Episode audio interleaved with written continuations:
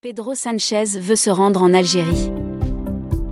En effet, au cours d'une réunion sur la question de l'énergie avec le chancelier allemand Olaf Scholz à Merseburg, Allemagne, celui-ci a tout simplement déclaré ⁇ J'aimerais être celui qui ira en Algérie ⁇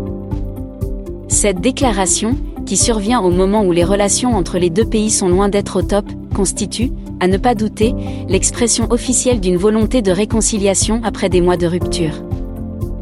Le gouvernement espagnol, considérant l'Algérie comme un pays voisin et ami, a quant à lui réaffirmé sa disponibilité entière pour continuer à maintenir et à développer les relations spéciales de coopération entre les deux pays, dans l'intérêt des deux parties. Il va sans dire que c'est la visite du président français Emmanuel Macron, qui s'est rendu récemment en Algérie dans la perspective de réchauffer les relations algéro-françaises, qui a inspiré le chef du gouvernement espagnol.